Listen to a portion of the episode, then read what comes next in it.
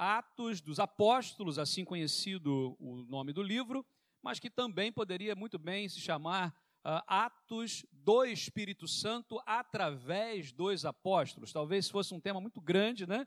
mas seria mais fácil de entendermos o que de fato acontece no livro de Atos. É Deus uh, usando os seus servos e manifestando o seu poder e ampliando a visão daquela primeira igreja que estava uh, se formando ali, se formar. Atos capítulo 1, versículo 8. Por gentileza, compartilhe a sua Bíblia com quem não tem. Se você não tem, chega mais perto de quem tem. Uh, se estiver usando um smartphone, um, um, telemóvel, um tablet, alguma coisa assim, pode usar perfeitamente. Atente apenas para colocar no modo avião ou pelo menos no modo silencioso para que não tenhamos nenhum tipo de distração nesse instante. Atos capítulo 1, versículo de número 8. Diz assim a palavra de Deus: Mas receberão poder quando o Espírito Santo descer sobre vocês, e serão minhas testemunhas em Jerusalém, em toda a Judéia e Samaria e até os confins da terra. Ó Deus, a tua palavra, ela por si só tem todo o poder e autoridade sobre as nossas vidas.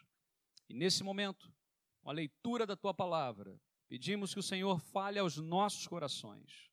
Usa ó Deus, a mim como instrumento em tuas mãos, e que cada coração aqui agora, aberto, receba a tua palavra, e que haja salvação, e que haja crescimento, edificação nesta manhã, neste dia, em nome de Jesus. Amém. Amém, Senhor. Força na missão. Palavra talvez chave dessa semana que temos trabalhado é a palavra poder. Poder que pode ser entendido de algumas formas muito diferentes. Quando nós ouvimos a palavra poder, o que, que primeiro vem à nossa mente? Alguns vão lembrar de poder bélico, poder não é, de armas. Outros vão lembrar de poder político, de um, alguém poder a, a maneira, a forma de manipular ou forçar uma situação. Poder é alguém que é mais forte, que faz com que o mais fraco lhe obedeça poder. E aí nós confundimos um pouco essa ideia do poder ah, que vem do ser humano e do verdadeiro poder que estamos agora a falar, que é o poder que vem de Deus. Nenhum poder humano é capaz de ser comparado ao poder que vem de Deus. Cremos nisso? Bom, por isso, força na missão. Eu tenho pedido a vários irmãos e amigos que me ajudem na nova fala, apesar de falarmos a mesma, o mesmo idioma, o português, né?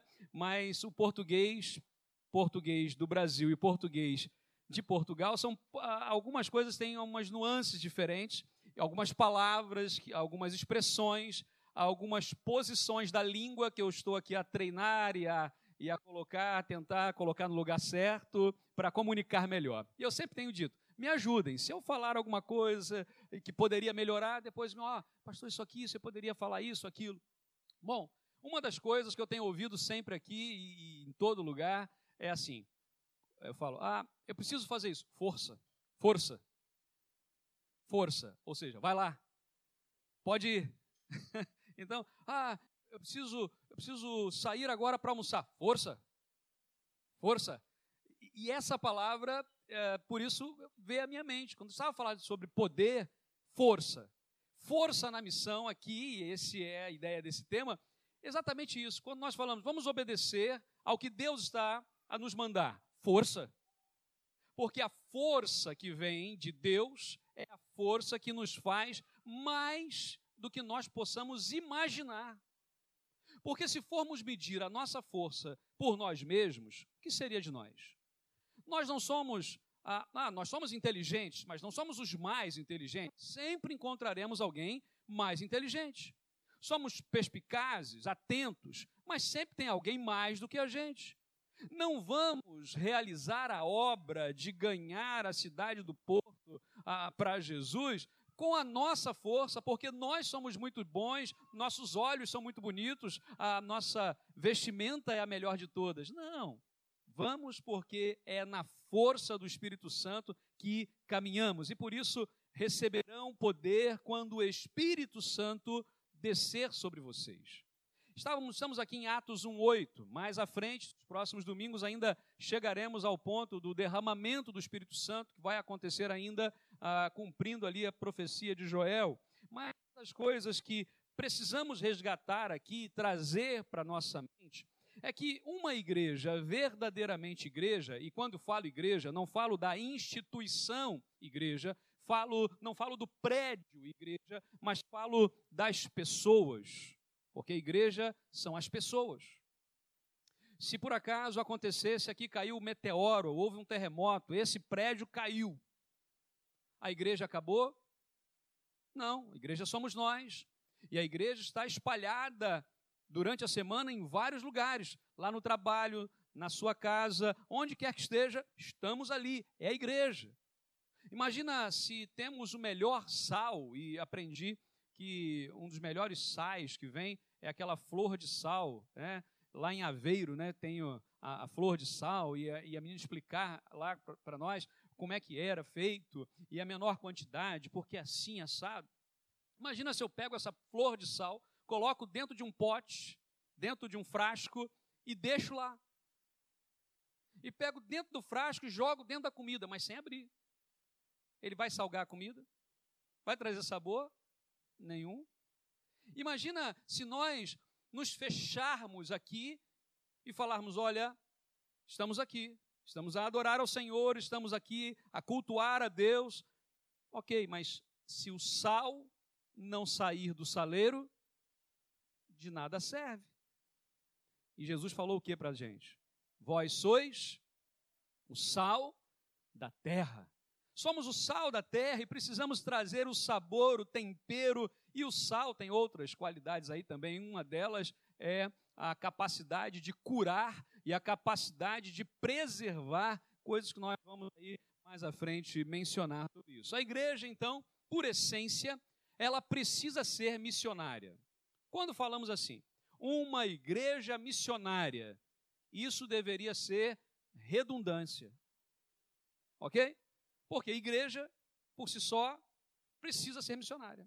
A visão para fora que vamos trabalhar aqui no retiro, no congresso interno, essa visão do ir para fora, do olhar para fora, significa exatamente isso, a resgatar a essência do que somos como igreja. Em nenhum momento era para que os discípulos ficassem, os apóstolos ficassem onde estavam. Mas muitos não entenderam isso e quiseram ficar quietos. E foi preciso haver uma perseguição. E quando a perseguição veio, eles não tiveram opção, tiveram que sair. E enquanto eles saíram, para onde iam, eles compartilhavam quem era Jesus. Talvez é, vivamos hoje uma, uma, um tempo onde há liberdade, pelo menos aqui em Portugal, lá no Brasil também, em Moçambique, há liberdade de falarmos abertamente sobre Jesus. Há países que não se pode. Eu conheci pessoas que foram espancadas porque simplesmente quiseram saber quem é Jesus. Nem falaram sobre ele, nem questionaram se ele era bom, se não era, se ele era filho de Deus ou não. Simplesmente assim, quem é Jesus? E foi preso, espancado, simplesmente. Então nós temos um grande privilégio. Nós podemos falar sobre Jesus. Podemos ir à rua com a camisa escrita Jesus. Podemos ou não? Podemos. Podemos colocar uma, uma, uma placa no carro, na, na viatura, Jesus, Jesus te ama, alguma coisa assim. Podemos. A grande questão é missões, ou fazer a missão, ou cumprir a missão, não tem a ver simplesmente com coisas que fazemos, mas tem a ver com quem nós somos e como nos portamos. Ah, muita gente fala assim: eu fiz um curso de evangelismo, eu fiz um curso de missões, eu fiz um curso. Ah, ótimo, formação sempre é bom. Mas nada mais é do que evangelização ou missões, nada mais é do que falar para o outro aquilo que Deus fez e está fazendo na sua vida. Compara assim: é como um faminto dizendo ao faminto onde encontrou pão. É simples assim. Compartilhar com as pessoas nesse mundo que estão com fome, muitas vezes uma fome existencial, não sabem por que, que existem, qual o propósito da sua vida, e estão muitas vezes rodando e procuram nos bens materiais, e procuram nas bebidas, e procuram nas drogas, e procuram em satisfação ah, no corpo de diversas formas, e procuram isso e aquilo e não encontram. Por que não? Porque só Jesus pode trazer o verdadeiro sentido à vida. Só Jesus. Essa é a mensagem que pregamos, por isso que ah, o texto de Mateus, capítulo 28, versículos 19 e 20, quando Jesus dá uma ordem a, a, aos seus discípulos, ele fala o quê? Portanto, como é que é? Ide e pregai. Essa palavra ide, talvez a melhor tradução para o português seria um bom gerúndio, dizendo assim: e em indo, preguem o evangelho. Ou seja, onde estiverem, por onde passarem, falem de Jesus, vivam Jesus. E o falar de Jesus não é simplesmente subir em cima de um palanque e pregar, mas é viver. Porque as pessoas, nesse tempo que vivemos, já houve um tempo sim das grandes cruzadas, não é mais hoje. Não é. As pessoas hoje ah, dizem uma. Tem uma frase que fala assim: as nossas atitudes falam tão alto que as pessoas sequer conseguem ouvir a nossa voz. Então tem gente que quer falar, e que quer dizer, e quer escrever, e quer falar, e quer. Fa...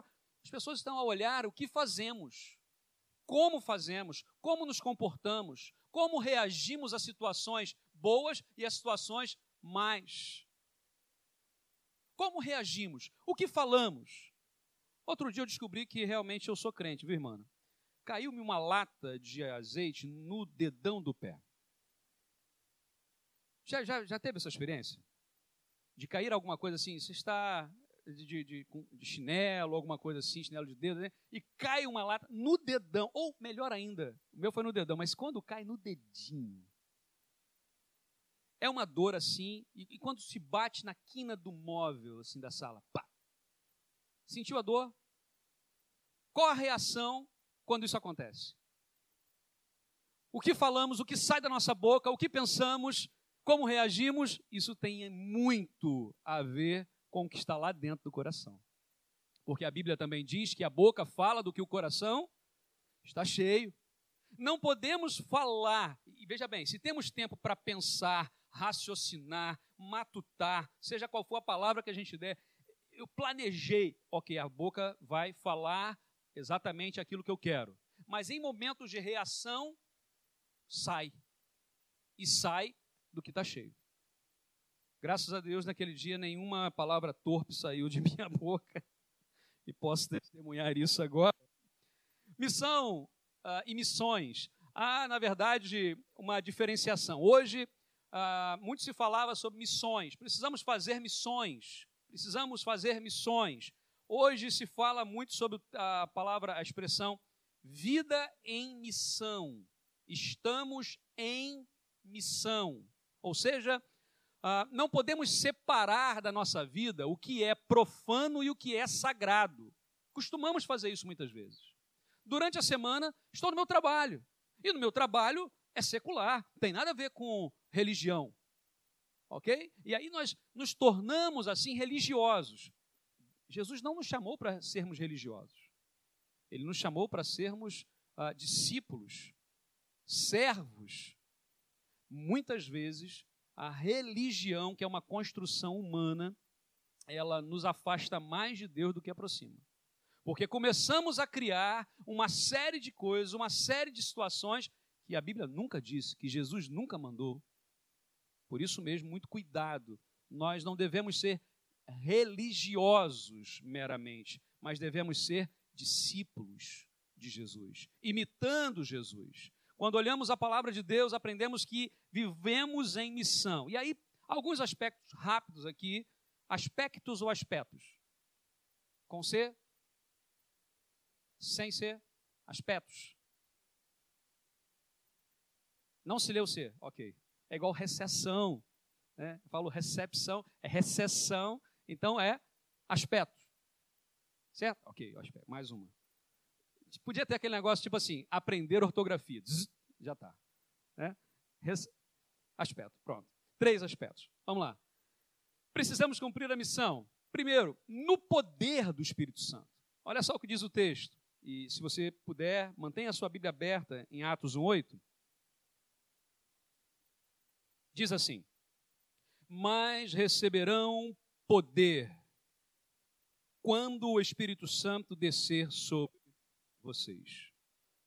A capacidade aqui para realizar a missão tem a ver com a origem de onde vem o poder. Como eu disse lá no início, se pensamos, entendemos que o poder vem de mim mesmo, porque eu estudei, então eu sei, porque eu sou muito bom, então eu sei, porque a minha verdade é absoluta, então é isso. Se é desse jeito, estamos firmando a nossa vida em nós mesmos. E aí pergunto o seguinte: somos hoje iguais ao que fomos ano passado? Somos iguais a 10 anos atrás? Não, mudamos. Para para pensar um pouquinho. Quantas vezes nós brigamos com pessoas por causa de alguma coisa, uma situação, anos depois aquilo se torna motivo de riso e até de vergonha às vezes. Não acredito que eu briguei por causa disso. Não acredito que eu discuti por causa dessa situação.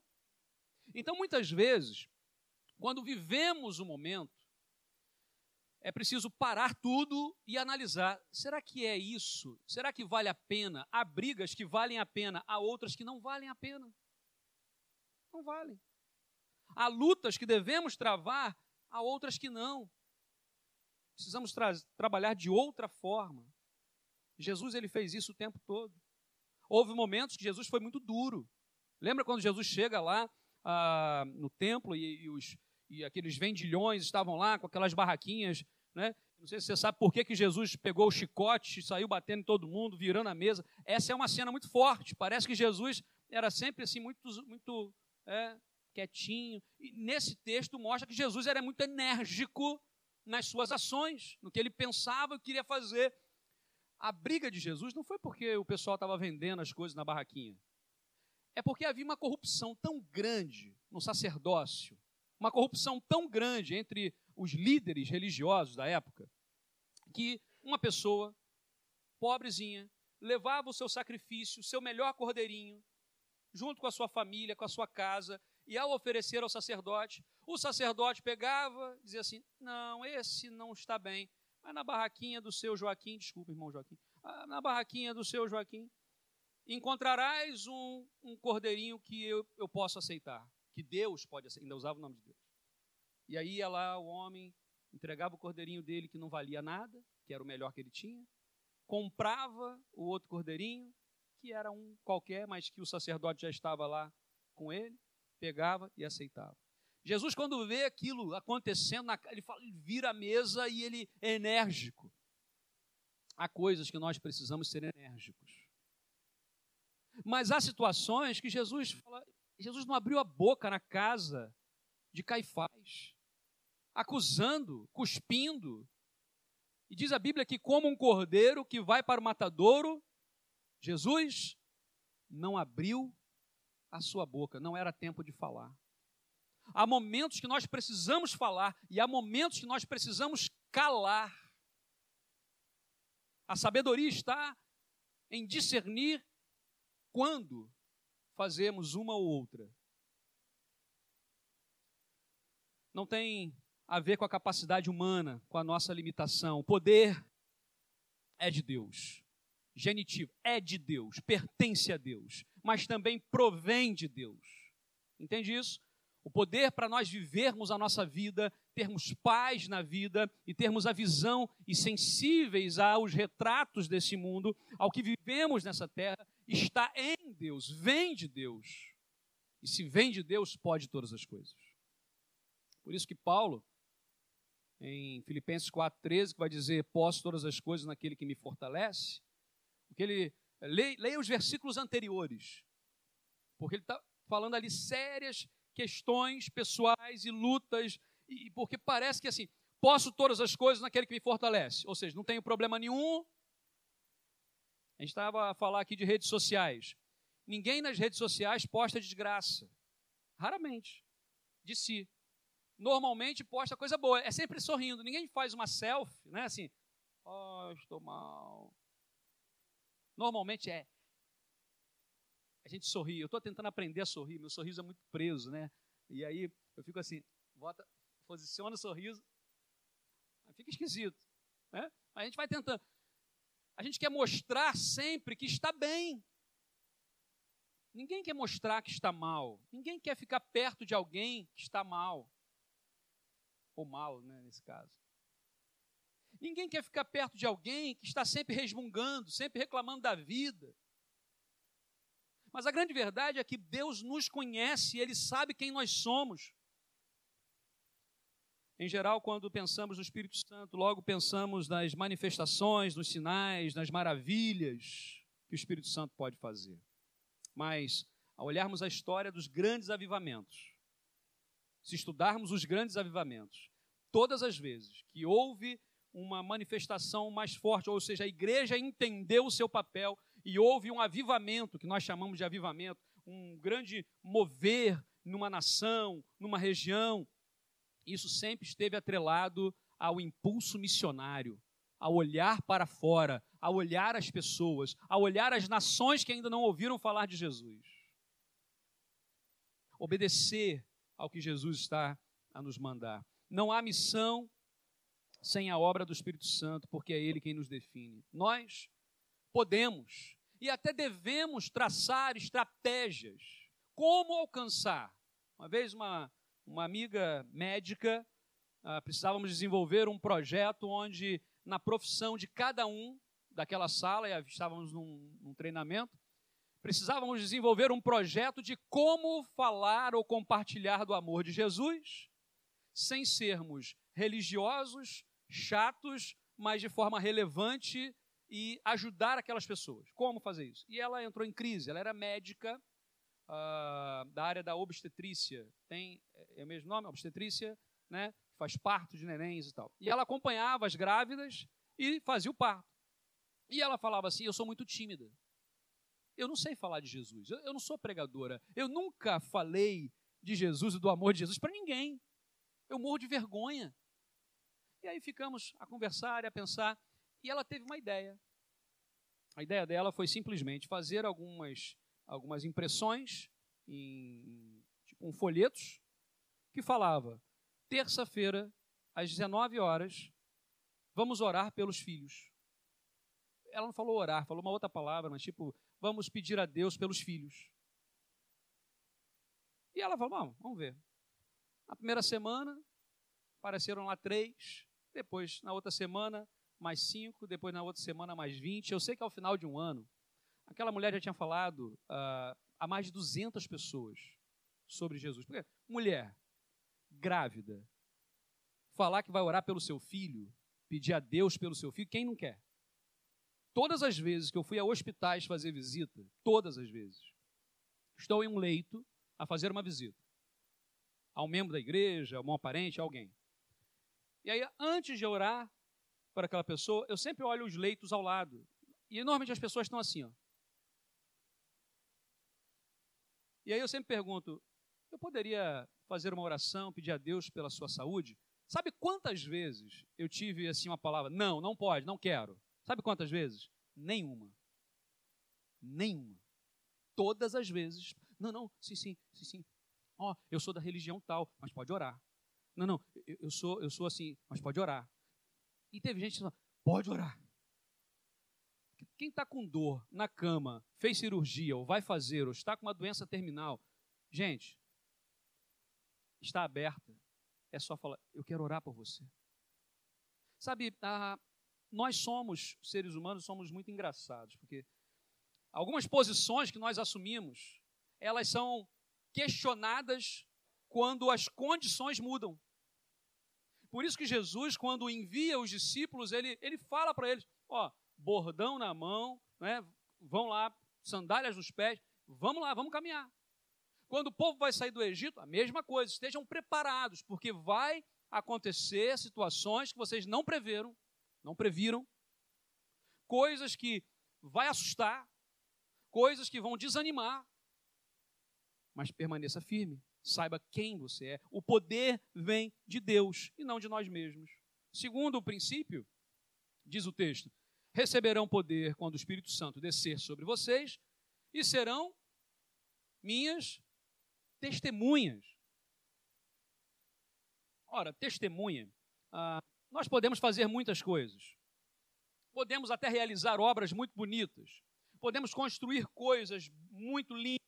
Na verdade, ah, cada cristão deve, pode desenvolver obras sociais, pode desenvolver as situações que vão mudar a realidade do seu bairro, ou melhor, aqui não tem bairro, como é que é o nome? Freguesias, né? Ah, pode mudar a situação da sua escola, do seu trabalho, da sua família, pode desenvolver um projeto artístico, pode desenvolver situações na área do esporte. Podemos alcançar pessoas de várias formas, podemos. Mas aonde quer que estejamos, mesmo que seja no nosso trabalho, mesmo que seja na casa, mesmo que seja no trânsito, intencionalmente precisamos ser testemunhas de Jesus. Só pode testemunhar de alguma coisa ou sobre alguma coisa alguém que viu, alguém que estava presente, alguém que tem uma experiência. Testemunho de Jesus. Muitas vezes, apenas uma postura, como eu disse, nem necessariamente é preciso falar. Testemunhar de Jesus através das ações. A nossa vida precisa apontar para Jesus. As pessoas precisam olhar para nós e perceber que há algo diferente 1 Pedro 3,15 vai dizer: Antes estai preparados para responder com mansidão e temor a qualquer que vos pedir a razão da esperança que há em vós. Preparados para responder com mansidão e temor a qualquer que vos pedir a razão da esperança que há em vós. Ou seja, as pessoas perceberão que há esperança. Porque eu tenho visto um mundo muito pessimista. As pessoas estão cada vez mais pessimistas. Qual é a impressão minha? Ninguém acredita que vai dar certo. Quando, meus irmãos, eu falo com as pessoas no Brasil, há um pessimismo generalizado, por exemplo, na área da política, da violência, em outras áreas. Mas eu chego em Portugal e eu percebo que há um pessimismo tal qual. Parece que ninguém acredita que é possível algo diferente acontecer. Veja bem, a Bíblia diz que o mundo jaz no maligno, isso é verdade, mas não devemos ser fatalistas, dizer assim: ah, o mundo jaz no maligno mesmo, então não tem o que fazer. Ora, Jesus falou para nós salgarmos a terra, para nós iluminarmos a terra, e é isso que precisamos fazer. Quando alguém conhece a Cristo, o seu rosto muda. Quando alguém conhece a Cristo, a sua forma de enxergar o mundo muda. Por quê? Porque ela conheceu aquele que é o dono da vida, aquele que vai lhe dar o poder para viver e agora vai poder testemunhar através de uma postura no trabalho, na família, na sociedade, em qualquer lugar. E terceiro princípio: precisamos cumprir a missão em todos os níveis. Olha só o que diz o texto: receberão poder do Espírito Santo, serão minhas testemunhas. E agora vem onde? em Jerusalém, toda a Judéia, Samaria e até os confins da terra. Nós não fazemos missões esporadicamente, quando, quando dá, quando pode, mas é o tempo todo e em todos os níveis. A grande ideia, por exemplo, e a necessidade que surgiu até mesmo da minha vinda, por que, que eu estou aqui, é para nós ajudarmos aqui na Jerusalém. A nossa Jerusalém é porto. Não podemos esquecer da Judéia, que seria Portugal, e até os confins da terra. Samaria talvez seja Espanha, não sei. França, mais perto, as ilhas, né? E vai aumentando o raio. E aí nós temos os confins da terra, chegamos a Moçambique, Angola, Romênia. Onde quer que Deus mandar, lá nós estaremos. Essa ideia de crescer, e não dá para fazer só lá, ou só cá.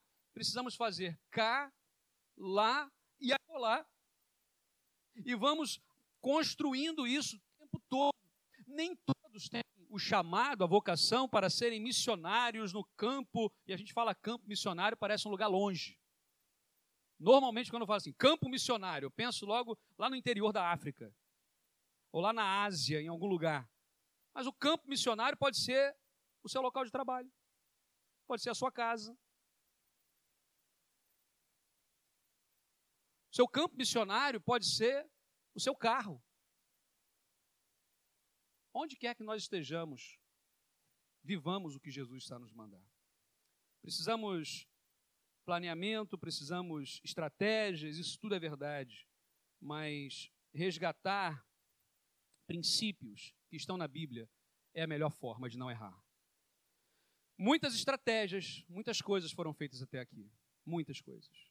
O que fazer e o que não fazer agora. Uma das coisas mais importantes, e é uma grande preocupação minha, o que nós estamos falando, as pessoas estão a entender, estão a perceber, porque se nós estamos falando algo e as pessoas não estão a perceber o que falamos, não estamos a comunicar o Evangelho. E aí é tudo, desde a forma como celebramos ao Senhor aqui, desde a forma como nós nos portamos nas redes sociais, seja onde for e quando for, seja como nos portamos no trabalho, seja no ir e vir. Esse é o tempo de comunicação. O que é que Jesus fez o tempo todo que ele esteve com os discípulos ah, no seu ministério? Ele comunicava. Ele estava junto. E aí, quando Jesus falava com o pescador, ele falava sobre o quê? Sobre peixe, sobre rede. Se ele estava com alguém que construía, falava sobre construção. Alguém que plantava, sobre plantação. E ele usava essas metáforas para falar do reino é o que nós chamamos de parábolas.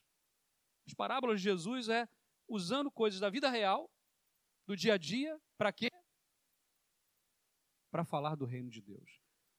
Certamente nós temos uma grande missão que é dada não apenas aos pastores. Aliás, nós pastores não podemos é, usurpar a missão que é da igreja. Enquanto igreja, nós precisamos ganhar pessoas para Jesus. Nós precisamos compartilhar o amor de Jesus. Nós precisamos viver a vida testemunhando de Jesus. Isso é um fato.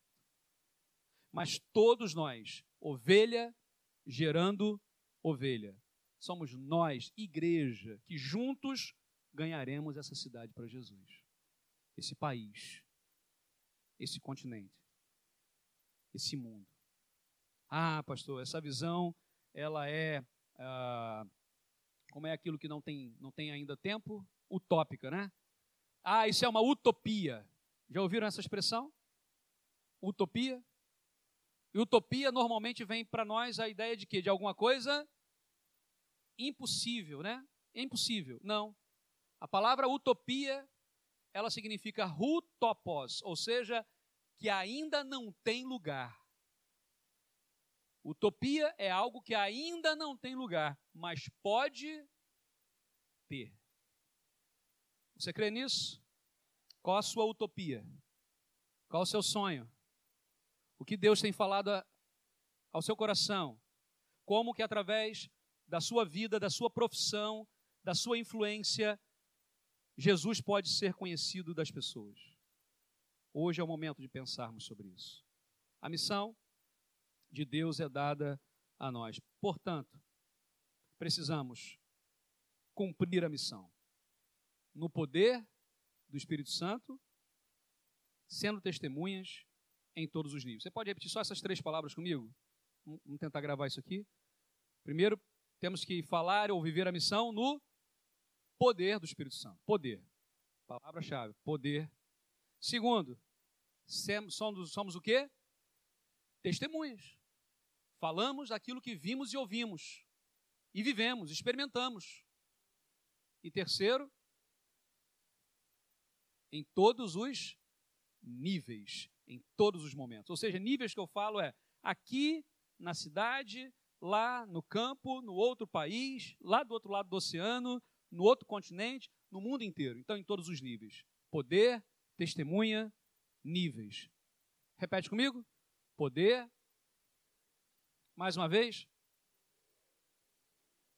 Senhor, com a tua palavra, anunciada nesta manhã, gravada em nossos corações através do teu Santo Espírito, queremos, ó Pai, sair deste lugar onde o teu povo se reúne e durante todo este dia e toda esta semana que começa hoje, falarmos acerca de Jesus através da nossa vida. Ajuda-nos, ó Deus, a ter oportunidades, a termos oportunidades e aproveitarmos as oportunidades para compartilhar que há esperança, que Jesus é a esperança, que há salvação, porque Jesus é a salvação, que há paz, porque Jesus é a nossa paz. E assim, ó Deus, nós oramos em nome de Jesus.